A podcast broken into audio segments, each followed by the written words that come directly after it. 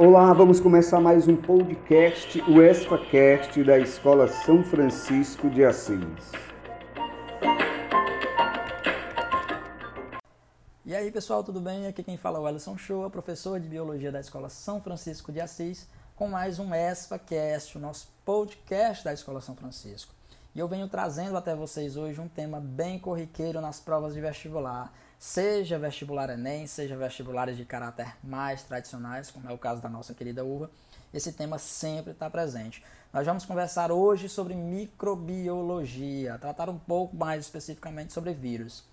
Daí eu já inicio essa nossa conversa trazendo a definição de vírus, que na verdade são agentes infecciosos, são parasitas celulares obrigatórios. E por que, que eu digo que são parasitas celulares obrigatórios? Porque uma vez fora das células hospedeiras, eles não manifestam propriedades vitais. Ou seja, os vírus fora das células hospedeiras não têm característica alguma de ser vivo. Na verdade, os vírus são organismos acelulares, não possuem células. São constituídos basicamente por uma cápsula proteica com DNA ou RNA dentro. Veja bem, em regra, será presente ali, estará presente ali o DNA ou o RNA. Os dois não. Mas, como toda boa regra, sempre há aquela velha exceção e nós temos os chamados megalovírus, que são vírus que apresentam tanto DNA como RNA em sua constituição. Fiquem atentos que os vírus necessitam de células hospedeiras pelo fato de não conseguirem de maneira nenhuma metabolizarem. Esses organismos não produzem ATP, não realizam fermentação, respiração, muito menos, nem fotossíntese. Então, essa grande necessidade de uma célula hospedeira para poder perpetuar se dá no caso pelo fato deles não conseguirem fora dela se reproduzirem.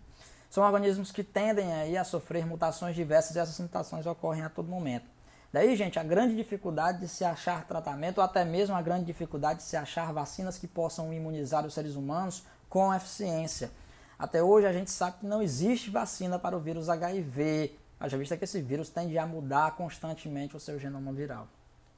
Quando a gente trata aqui de genoma viral, a gente trata de um genoma bem simples. Para que vocês tenham uma ideia, o vírus uh, mais complexo que existe é o vírus da varíola, que vai apresentar ali cerca de 200 genes. O vírus do HIV, por exemplo, ele vai ter cerca de 10 genes. Quando a gente compara os vírus com seres humanos ou até mesmo com bactérias, nós conseguimos perceber uma, uma diferença é, abismática entre um e outro. O genoma humano, assim como o genoma bacteriano, tem milhares de, de, de, de informações genéticas. Uh, os vírus eles podem basicamente ser classificados de acordo com a carga genética que possuem ou de acordo com os tecidos que estão atacando ali. Uh, os vírus podem, na verdade, atacar células vegetais, células humanas, células bacterianas, enfim. Onde há a possibilidade de existência de uma célula, os vírus estarão lá. Uh, então, como dito antes, os vírus eles podem ser classificados tanto quanto a carga genética que possuem, como também podem ser classificados de acordo com as células que vão infectar ou com os tecidos que irão ali atacar. Comumente, nas provas de vestibular, nós conseguimos enxergar uma predominância maior na cobrança ah, das classificações relacionadas à carga genética. Com base nessa classificação, os vírus podem ser uh, chamados de adenovírus, que são aqueles vírus que vão apresentar ali no seu interior DNA e não RNA. Esses vírus, como por exemplo o vírus que causa pneumonia, eles tendem a injetar o seu material genético dentro do citoplasma. Este material genético se funde ao material genético celular e passa a controlar toda a célula. A célula fica basicamente servindo como um fantoche para o vírus. Vai acabar ali que ela vai ser comandada pelo DNA viral. E esse DNA viral vai dar os comandos para que a célula possa ali construir novos vírus. Vai produzir RNAs mensageiros que vão ser lidos pelos ribossomos e que, consequentemente, formarão novos capsídeos posteriormente, formarão novos vírus. Os chamados ribovírus são aqueles vírus que têm RNA lá na sua constituição. E aí a gente tem até mesmo uma certa subclassificação para esses ribovírus aí. Os ribovírus eles podem ter RNA de carga positiva, que são RNAs que por si só eles já servem como RNA mensageiro, ou seja, ao injetar esse RNA, de carga positiva, esse RNA já vai direto para os ribossomos para que ele possa ser lido e para que novos capsídeos possam ser produzidos e, consequentemente, novos vírus. Diferente é o RNA de carga negativa, o ribovírus de RNA, de RNA negativo.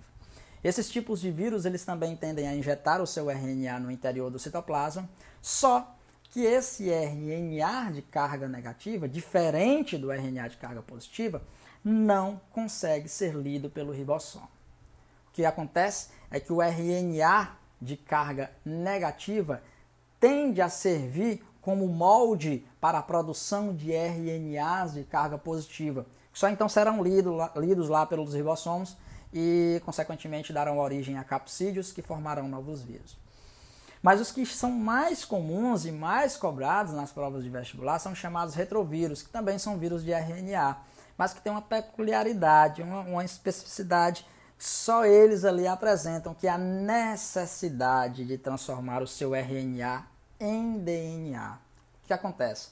A título de exemplo, vamos usar aqui o HIV. O HIV, quando entram, na verdade, quando injetam o seu material genético nas nossas células de defesa, esse RNA que passa para o citoplasma, ele por si só não vai produzir novos capsídeos. Na verdade, ele passa ali por uma certa transformação. Na verdade, ele vai dar origem a um, a um chamado DNA. Para isso, ele utiliza uma enzima conhecida como transcriptase reversa, a enzima essa que já está presente inclusive no próprio vírus. Então, ao injetar esse RNA, o retrovírus também injeta algumas enzimas, dentre elas a chamada transcriptase reversa. Essa transcriptase reversa tem como função transformar esse RNA, entre aspas, em DNA e só posteriormente esse DNA vai se fundir ao DNA dos nossos glóbulos brancos, domina o DNA celular, fazendo com que a célula possua ali a capacidade de produzir novos vírus. Então, basicamente cobrados em prova são ah, esses três tipos de vírus: adenovírus, ribovírus e os chamados retrovírus, que são na verdade um tipo de ribovírus. Com relação ao ciclo de vida desses micro-organismos, nós temos dois. Nós temos o chamado ciclo lítico, que é bem típico também do próprio HIV, que é aquele ciclo celular em que após a infestação viral, a, a célula produz novos vírus e estes novos vírus, ao saírem dessa célula, acaba provocando a sua lise, ou seja, a sua quebra, a sua destruição. Já os chamados ciclos lisogênicos, não. O DNA viral, que acaba se fundindo ao DNA celular, permanece ali, unidos, está controlando a célula. Mas nada obsta desse ciclo lisogênico também se transformar em um ciclo lítico, passar para o ciclo lítico. Isso é plenamente capaz. Tranquilo? Então, ah, ficamos por aqui. Espero que eu tenha esclarecido as dúvidas de vocês. No próximo encontro, nós poderemos desenvolver um pouco mais o conteúdo. Bons estudos para vocês e fiquem com Deus.